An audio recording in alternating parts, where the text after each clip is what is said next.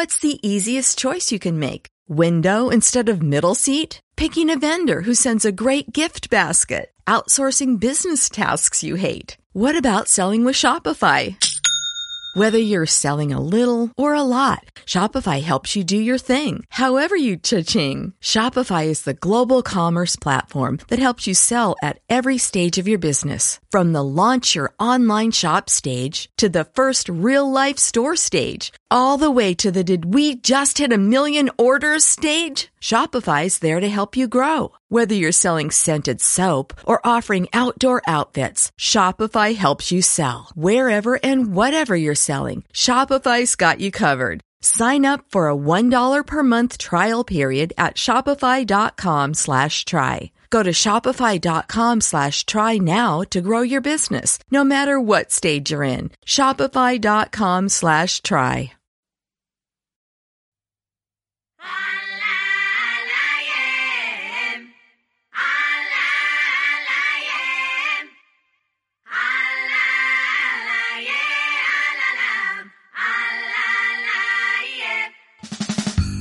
Hola Bernardo, ¿qué tal? Ya estamos aquí de nuevo, ¿cómo va eso? Hola Néstor, muy bien, pues encantado de verte y hablar contigo. Por supuesto, igualmente.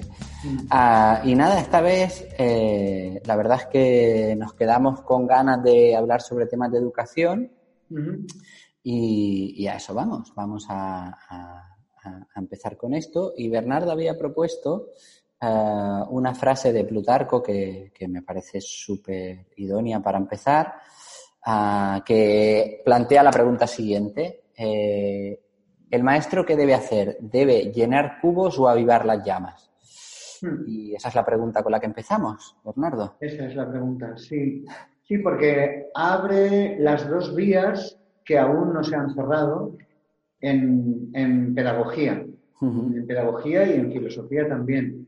Porque llenar cubos sería más la vía aristotélica, el maestro enseña, enseña, enseña, o avivar llamas, que sería la vía platónica, donde el maestro busca cuál es el punto fuerte del alumno, cuál es, dónde está su alma, qué es lo más, eh, lo mejor que sabe hacer.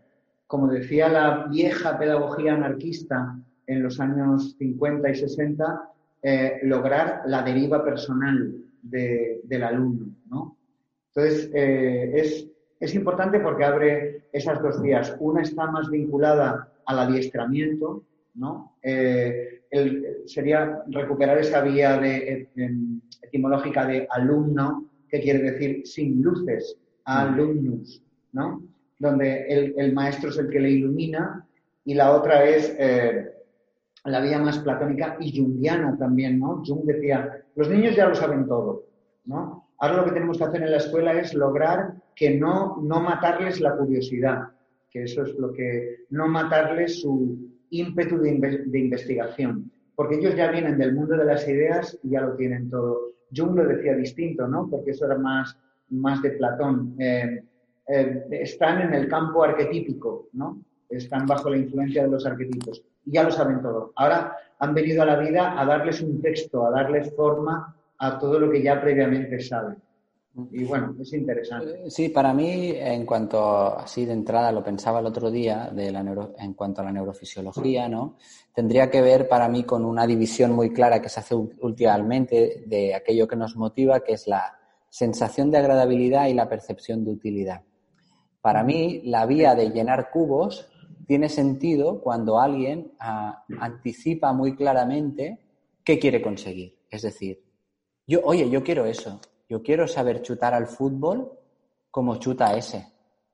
Hay algo dentro de mí que me dice, quiero conseguir, o quiero saber eh, la biología como la sabe él, ¿no? Entonces, el maestro te dice, vale, pues tienes que aprender todo esto, ¿no? Entonces, mm. la motivación, el movimiento que tú generas es porque hay una percepción de utilidad detrás muy clara que de alguna manera te ha movido. Y por otro lado está la percepción de agradabilidad, que es desde tus virtudes, desde aquello que innatamente ya te mueve, simplemente lo haces por el mero hecho de hacerlo, porque es agradable. ¿no? Mm. Y ahí no importa tanto a dónde quieres llegar, sino simplemente aprender por aprender, ¿no? Claro. Y, y creo que, no sé, al final en, ah, como hay un poco de todo ¿no? en, cómo hacerlo, pero mm. mi sensación, ah, tanto personal como de, de, cómo yo veo el mundo, es que, ah, claro, nos hemos focalizado en llenar cubos sin que primero haya habido esa movilización interna de cada uno de los alumnos en el para qué hago todo esto, ¿no? entonces mm. lo único que hacemos es cortar alas sí. y, aburrirnos. Mm. Eh, a mí me parece sorprendente, siempre te lo digo, digo, a mí siempre me ha encantado estudiar, toda mi vida me ha encantado estudiar, excepto los años que iba al colegio, ¿no? Eso es. entonces. Eso es. Había demasiada presencia de a lo que había que llegar, ¿no? E incluso fíjate en... Sin que a mí me importara. Claro, que a ti te importara. Incluso en el ejemplo de quiero chutar, quiero tirar un, un córner como tal futbolista, eh, un maestro de avivar llamas intentaría saber primero de dónde parte este aprendiz. Es decir, eh, cómo chuta actualmente el córner para poder llevarlo a la excelencia ¿no? de, cómo hacerlo. Porque si no cogemos, esto es lo que se llama en pedagogía crisis cognitiva. Sí. ¿no? Llevar al alumno hasta un lugar en el que con lo que él ya sabe ya no puede resolver. Y es cuando más hambre tiene de estudiar. Mm. Si no se lleva, bueno, María Montessori, Freinet, Freire, todos los grandes pedagogos clásicos decían eso, si no llevamos al alumno a la crisis cognitiva, no querrá aprender nada. Esto es, eh, es muy importante. Y yo creo que tiene derivaciones filosóficas muy potentes, ¿no? Como, por ejemplo, eh, la importancia que tiene el adiestramiento de la fuerza de trabajo, ¿no? El adiestramiento de, de descubrieron hace muchísimos años que es más importante que uno se autocontrole que que lo controlen desde el exterior. ¿no? Por lo tanto, llenar cubos a veces también tiene una derivación a eso, ¿no? Es decir, yo te diré lo correcto, yo te diré el saber sagrado y oficial, yo te diré la bibliografía eh, adecuada, ¿no? Y, elimina un poco de investigación, elimina un poco del poder investigar. No es lo que decía Ferran Adrià, ¿no? Ferran Adrià decía que probablemente él, eh, ha llegado a innovar en, la cocina porque nunca estudió cocina. Claro. Porque no le generaron un marco o unos límites donde había que llegar o no llegar, ¿no? Claro. O Einstein, ¿no? Siempre habla mucho de eso, ¿no? Sí. Eh, y hay otro... un problema, perdona, un segundo solo, eh, que tengo yo a veces con el marketing, ¿no? De, eh, con el marketing eh, muy técnico, no con el marketing en general, que nos hace falta a todos, ¿no? Pero que es eh, una persona que fue como Einstein o Ferran Adrià, que se salieron del, marco y luego el marketing consiste en seguirlo a él, ¿no? entonces, que la idea sería, no, no, yo te ayudo a que tú te salgas. Esto sería la idea, ¿no? No a que me sigas a mí, porque entonces estaríamos en lo que queríamos combatir. Sí, es, la, es, es eh, ¿qué es lo que quiero aprender? ¿La solución o el proceso? Eso es, eso es. Eh, y muchas veces el proceso es lo interesante, porque la solución ya la encontró él. Ahora tú tienes que encontrar la tuya. Y, luego hay otra cosa que... Del proceso. Sí. Ah, sí, ah, leía mm, el otro día a un autor que ahora no recuerdo, pero un tipo muy interesante. No sé si lo hemos comentado en algún podcast que, habla sobre el aprendizaje, ¿no? Es un, es un niño, un niño que fue máster de, fue uno de, bueno, ha sido máster ajedrez y compitió con los mejores en ajedrez. Mm. En un momento dado se cansó, estudió, eh, se interesó por el tai chi y fue campeón del mundo de tai chi. Madre mía y ahora hace como una especie de surf que se hace con un motor, que es algo que es muy difícil de aprender, ¿no? Entonces él escribe muchos libros donde, donde explica, dice, bueno, yo al final he hecho muchas cosas, no he sido el número uno en nada, pero he estado muy arriba y me he dado cuenta de que la, capacidad que más tengo es la de aprender. Y entonces explica cómo lo hace, ¿no?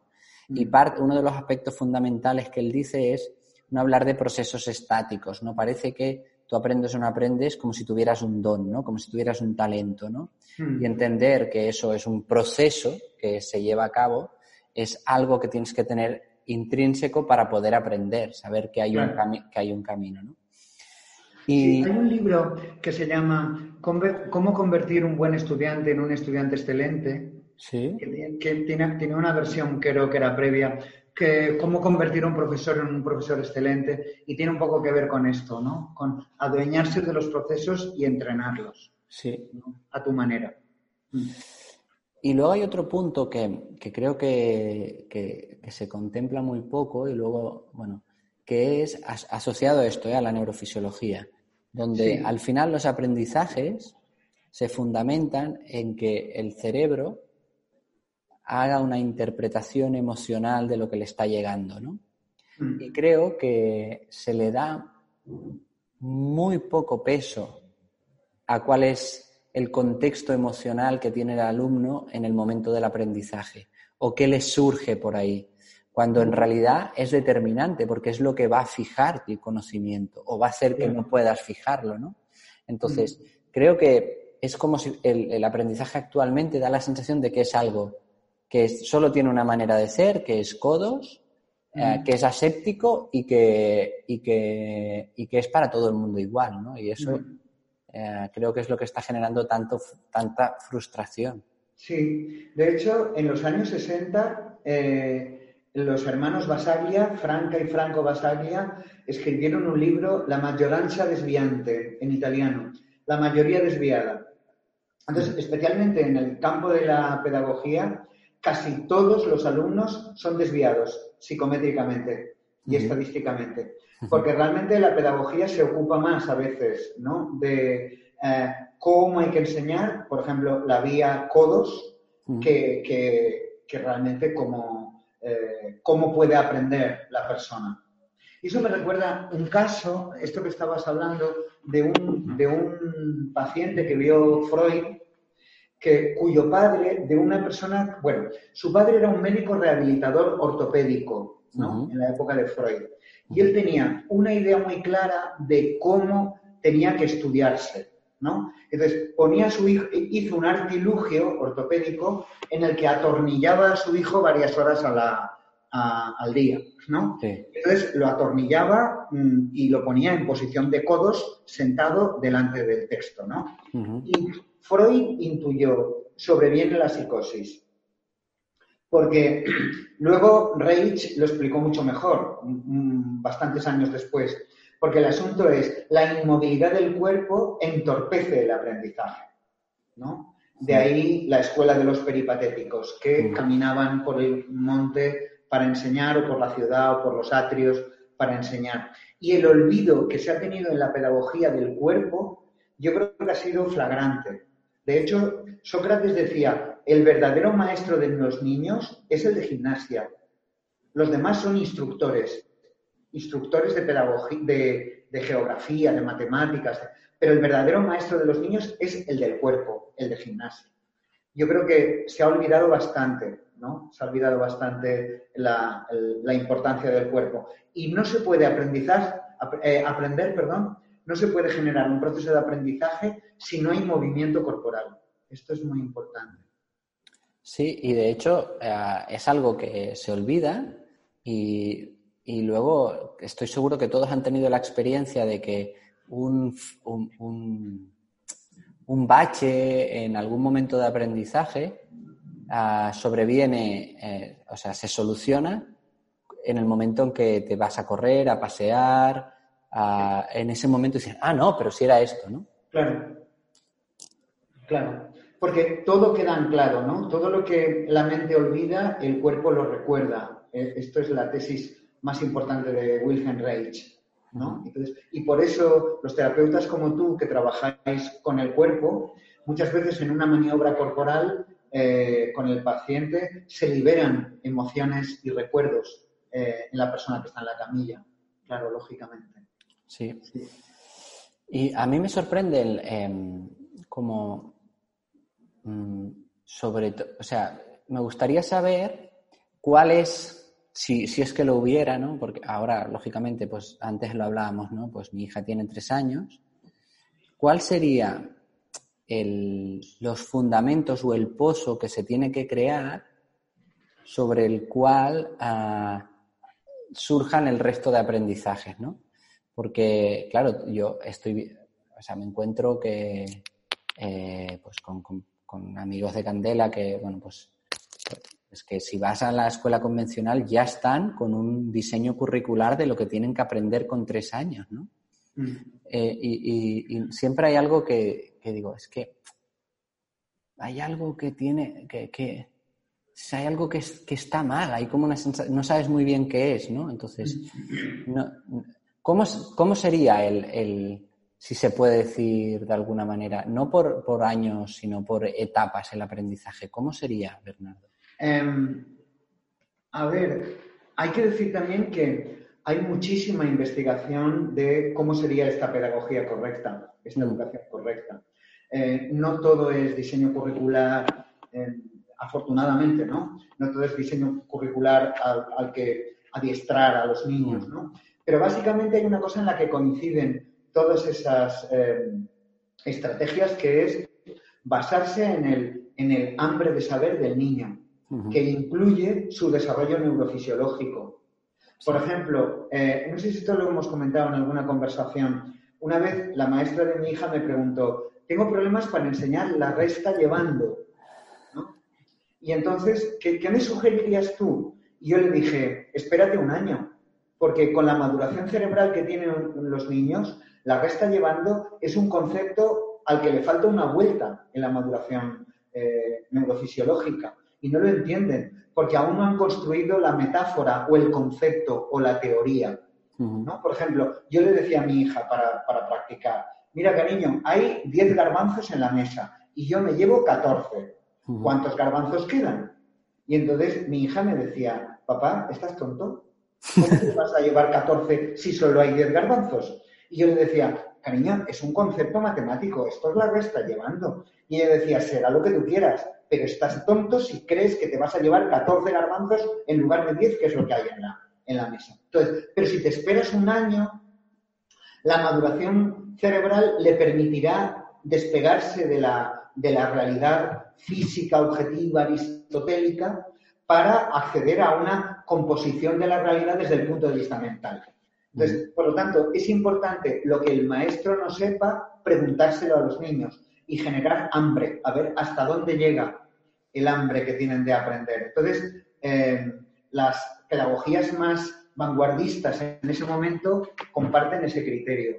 ¿no? Más que, porque el invento de las clases, hay que tener en cuenta, si revisamos La educación en la España de la Contrarreforma, que es un libro excelente de Julia Varela, explica de dónde viene la escuela. La escuela viene eh, de instituciones militares, hospitalarias y psiquiátricas. ¿no? De hecho, las primeras escuelas se llaman guarderías y de las fábricas también, porque es donde se guardaba a los niños para que las mamás entraran a trabajar a, las, a las, fábricas, ¿no? Por eso se llaman guarderías. Entonces, ahí necesitaban un control eh, muy importante, un control de los niños. Pero eh, hay otras escuelas donde no se enseña por edades. Los grupos son, de hecho, eh, más del 80% de la investigación educativa en España se hace en la escuela rural. Porque allí a veces eh, no, hay, no hay edades como para hacer clases por edades, sino que hacen la escuela única, que se llamaba, el aula única.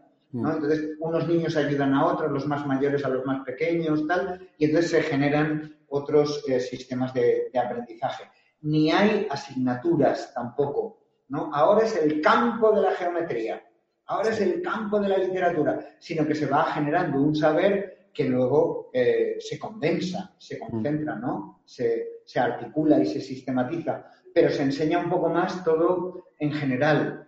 Mm. No sé, un poco como hace la psiconeuroinmunología que tú enseñas, ¿no? Es decir, se enseña la salud ¿no? Y luego sí se van concretando cosas, pero en general es un abordaje transversal e interdisciplinario, ¿no? Esta sería un poco la, motivación. Eh, el diseño curricular, además, es algo que viene de la pedagogía sueca de 1910, ¿no? Entonces, que es eh, un, un intento que hicieron los suecos para ver qué es lo que necesita un niño aprender para ser un adulto responsable. Entonces se pusieron a hacer una lista de contenidos de eh, qué es lo que necesita el niño aprender. Y luego lo parcelaron en cuadros por edades, por temáticas y tal, y sacaron de ahí el diseño curricular. Ahora el asunto es cómo promover hambre y sed en los niños para que quieran aprender eso. Mm. Y para eso también es muy importante que les resulte útil a su vida. Si no tiene nada que ver con su vida, el niño no lo aprenderá porque el cerebro, ¿para qué quiere saber algo? ¿No? Bueno, eso tú sabes más que yo de eso el cerebro para qué quiere saber algo que no necesita. Sí, con, eh, Candela, hay varias, o sea, con, con, Candela, ah, recuerdo que ella estaba súper contenta con su desarrollo motor que tenía porque le permitía hacer todas las cosas.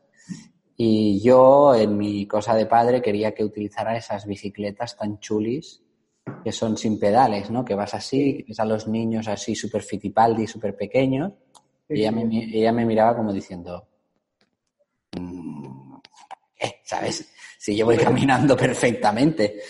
Y hasta que un día quedamos en un parque y todos los niños llevaban una. Y entonces ella dijo, mm", y empezó. Claro. Claro. Y por, eso, y por eso me gusta lo de, y de hecho, bueno, ya lo sabes, Candela va a, a una escuela que son infantes de seis, de dos a seis.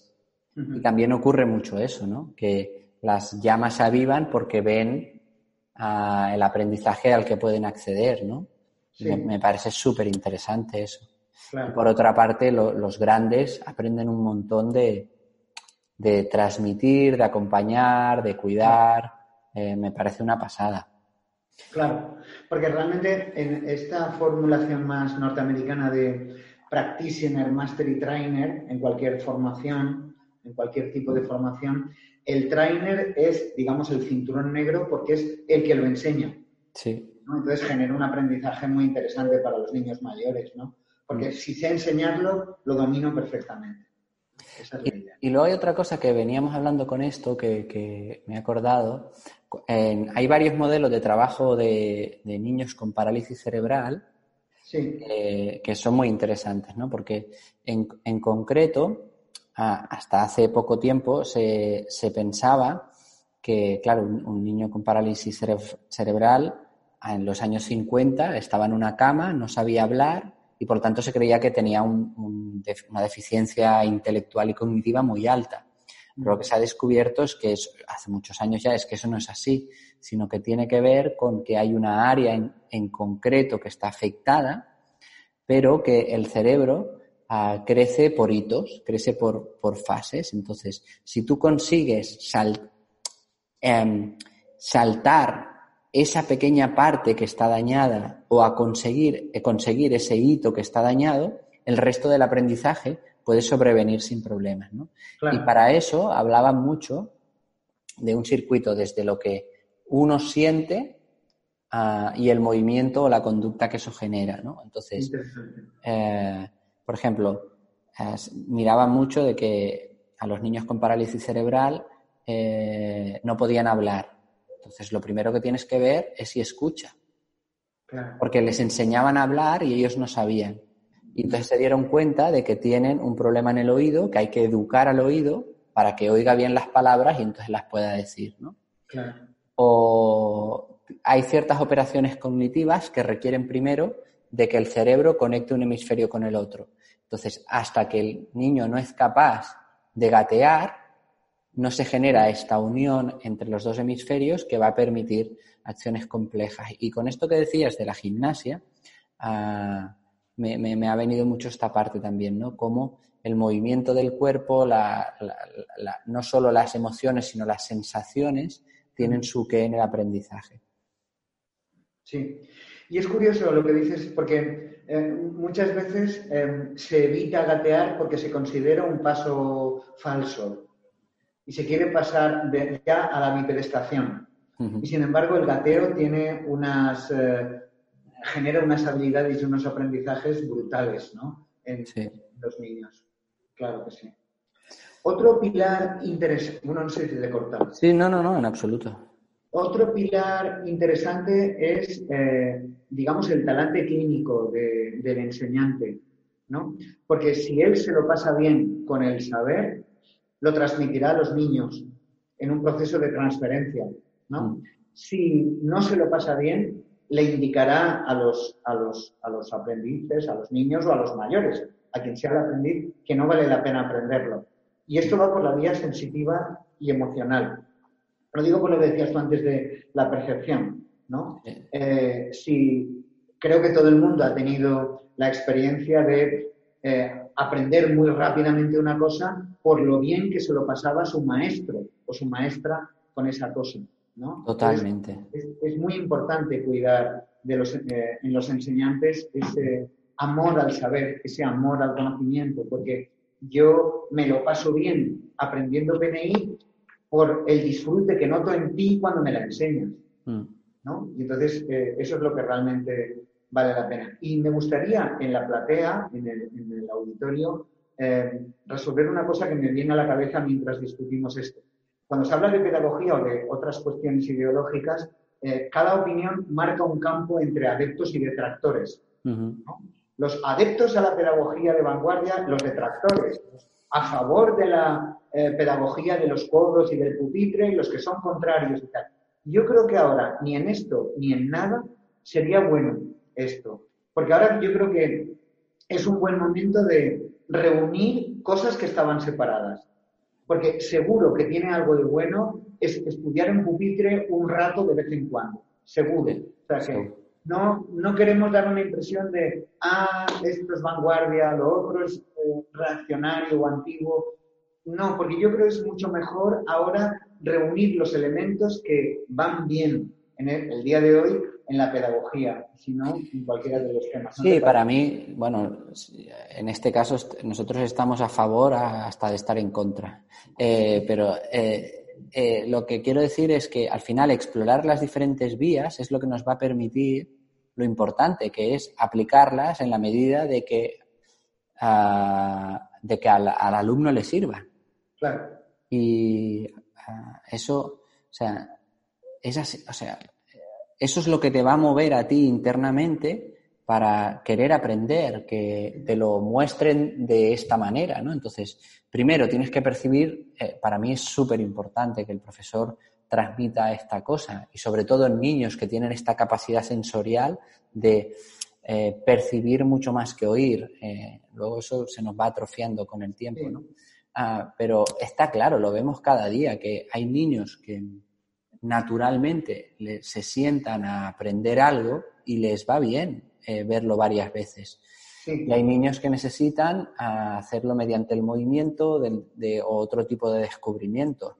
Lo, importante es entender qué es lo que provoca cada, cada, proceso y cómo poderlo utilizar. Mm. Sí, porque eh, como creo que comentábamos en alguna otra conversación, eh, lo importante que es el sistema perceptivo reactivo, ¿no? Mm. Y hay, hay personas que son más de eh, opciones, ¿no? De, bueno, tú dame las opciones y ya me apañaré, ¿no? Pero hay alumnos, hay discípulos o aprendices que quieren saber del, del maestro, de la maestra, el procedimiento concreto y cómo se hace. Y lo estoy haciendo bien, y ahora, y ahora lo estoy haciendo bien, y necesitan un feedback eh, permanente. Y yo creo que hay que dárselo. ¿No? Hay que dárselo. Hay niños que son más estructurados y necesitan eso.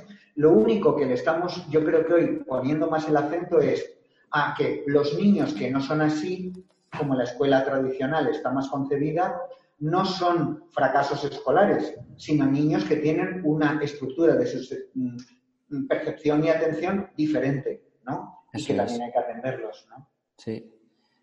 Como niños que tienen estas dificultades cerebrales que dices tú, que trabajan muy bien con grandes mamíferos, ¿no? Es decir, autistas, ¿no? Que trabajan con caballos, ¿no? Y, o que trabajan con delfines y logran unos avances muy interesantes, ¿no? Con, ese tipo de trabajo. Mm. Sí, al final es, o sea, para mí, mm, o sea, es, es es, una pregunta no, respondida, pero básicamente el ser humano, cuando miras su cerebro, ah, es impresionante comparado con, otros mamíferos, incluso primates, el área del cerebro que está preparada y destinada para aprender. Entonces somos un tipo de animal curioso O sea, no, es, es, algo que, que, está en nosotros. Y me parece bestia que vayamos a la situación donde realmente durante muchos años de nuestra vida el lugar donde se cumple esa necesidad del ser humano básicamente nos frustre, o sea, un trámite que tenemos que pasar, ¿no? Entonces, el planteamiento es cómo podemos mejorar esa situación, ¿no? Claro. ¿Habría alguna cosita, entonces, mm, bueno, es que hay mil temas, ¿no? Porque tiene que ver con lo que hemos hablado de, de, los, de, los, maestros, cómo llegan los maestros a ser profesores, qué, hay detrás de todo esto. Y bueno, es muy amplio, pero no sé, no sé, tengo como la sensación de que me gustaría enviarles un par de mensajes a la gente que les ayudaran, pues, en cómo enfocamos la educación eh, y también en cómo ayudar a los niños que sienten que estudiar es aburrido. Claro. Yo también detecto los últimos años una hipertrofia de las tareas yo veo que los niños están todo el día estudiando y eso no puede ser bueno. Es decir, eh, no, hacen, no hacen muchas veces deporte, no, no se mueven, eh, no disfrutan de no hacer nada, como una de las recomendaciones que haces tú en el libro del ayuno intermitente. Disfrutar de no hacer nada, que es cuando se producen los aprendizajes de mayor profundidad. Como los 20 minutos de pausa del doctor Rossi, ¿no? Es un libro eh, excelente. Eh, tiene que haber un tiempo de vacío para que se pueda llenar. Yo creo que eso sería importante. Yo en el magisterio veo bastante vocación. Yo doy clase en una universidad en Florida eh, y, son, y estoy en pedagogía. Mis alumnos van a ser maestros. Yo veo en la gran mayoría bastante vocación. Quizá la estructura es demasiado mm, colonizadora. De, creo que la libertad en pedagogía se acaba con la primaria, perdón, con la educación infantil. ¿no? En primaria ya empieza un poco el encuadre más estricto. ¿no? Yo veo eso. No sé mm, a qué te refieres mm, con mandar un mensaje. También estaría el asunto de disfrutar con lo que hacéis, ¿no? Enamorados del conocimiento. Eh, no sé si te refieres a este tipo de Sí, a mí hay una parte, creo que esta parte es, eh, es, importante, alguna vez te lo he dicho a ti, ¿no? Es que incluso como estamento, ¿no? La escuela, a veces, decir, a ver, si tú te llevas a mi hijo de las 9 de la mañana a las 5 de la tarde, si no eres capaz de enseñarle o de que consigas el objetivo que, que querías para ese día en todas estas horas, que encima le tienes que poner deberes por la tarde, pero eh, es que algo no va bien. no va bien, ¿no? Luego, mi, Recuerdo que mi, mujer le decía al maestro a veces, yo no te lo traigo sin duchar porque no me ha dado tiempo, ¿no? Pues tú no me lo traigas con deberes porque no te ha dado tiempo. Porque a veces el argumento es, no, no, solo llevan a casa lo que no nos ha dado tiempo de estudiar en clase, ¿no? Pero yo creo que esto bloquea la investigación. Totalmente. Para investigar hace falta vacío. Sí, y, y un poco eso, ¿no? Entender que al final la educación o sea, el aprendizaje, o sea, la educación como tal puede acabarse cuando sales del colegio, pero el aprendizaje está todo el tiempo. Exacto. Entonces, tienes que dar el espacio para que esté, porque si no, lo, lo, Entonces, yo, mira, los padres, ah, que los veo mucho en consulta y tal, muy nerviosos con el tema de los deberes, les diría que pueden pedir menos deberes. Sería una buena cosa para hacer, para, para que los niños disfruten más.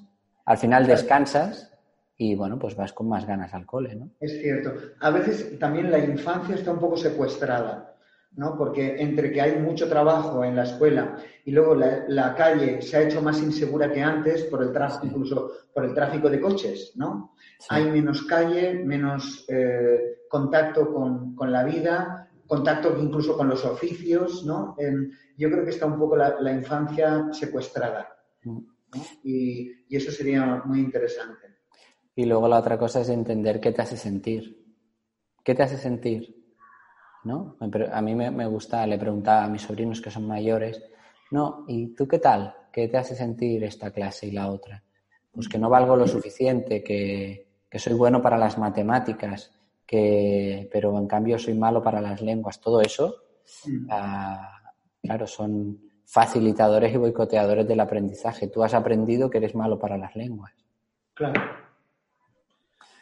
Seguramente, y el, el- el- el fracaso es de la escuela, ¿no? Sí. Porque no, no te logró seducir Eso es. para las matemáticas, ¿no? Mm. Igual que el- la primera causa de la primera causa de motivo de divorcio es la existencia del matrimonio, Eso es. ¿no? Entonces, la primera causa de fracaso escolar es la existencia de la escuela. Bueno, esto es una broma, Sí. O no. ¿o no? Sí. Es una broma excepto cuando no lo es. Sí, sí, creo que nos ha quedado un podcast como muy amplio, muy de disparar ideas, Sí, ah, pero claro, es que es a difícil. lo mejor habrá que hablar, a seguir hablando. Sí, yo creo que habrá que seguir hablando. Pero si queréis por hoy lo podemos dejar aquí Vale. con el, no sé, ¿qué tres, qué, qué, cómo cerraríamos esto, Bernardo, que hemos hablado hoy? Eh, disfruten con el conocimiento. El conocimiento y el saber es una de las aventuras más importantes de la vida. Ese lo pongo yo. ¿Y tú? Sí, que. Es que iba. Sí. Que. mm, ah, tuve un, un niño en consulta que, que, le- que vino a consulta porque tenía déficit de atención. Sí. Y hablando con él durante mucho tiempo, en el colegio, no estaba atento a las clases, eh, me, me decía que se pasaba, le reñían porque se pasaba las clases dibujando y que por la tarde hacía cómics, tres horas enteras haciendo cómics. Y digo, pues, eh, digo, a ver, déficit de atención poco, porque si puedes estar tres horas seguidas, ¿no? Entonces, eh, cuando alguien dice que no le gusta estudiar, lo que yo diría es, vamos a buscar, o sea, lo que no te gusta es lo que te están dando en este momento, vamos a buscar aquello que te gusta aprender y a ver si desde aquí podemos avanzar. Claro. Sí, que el, que el maestro logre averiguar, como decía Gabriel García Márquez, el alma de cada uno de los alumnos, ¿no? Mm, Punto Sí. fuerte. Sí, eso es lo que le preguntaría yo al profesor. Si dice, no, es que a tu hijo no le gusta estudiar. Bueno, tú sabes cuál es el alma de aprendizaje de mi hijo. Claro, Sería una buena pregunta. O la tuya propia. claro. Bueno, bueno, y todo esto diciendo, solo para acabar, que en general yo también admiro en muchos casos el trabajo de los maestros que hacen lo que pueden, ¿no? Con este ratio de, de alumnos que hay y que hay mucha vocación también, ¿no? Pero es algo que nos tenemos que, que empezar a plantear si la escuela como tal ha quedado obsoleta. Y hemos disparado unas cuantas ideas hoy. Espero que a la gente le hayan gustado. Mm, Así que nada, Bernardo, seguro que hablaremos más sobre el tema. Claro, seguro que sí. Un abrazo a todos. Un abrazo, hasta pronto.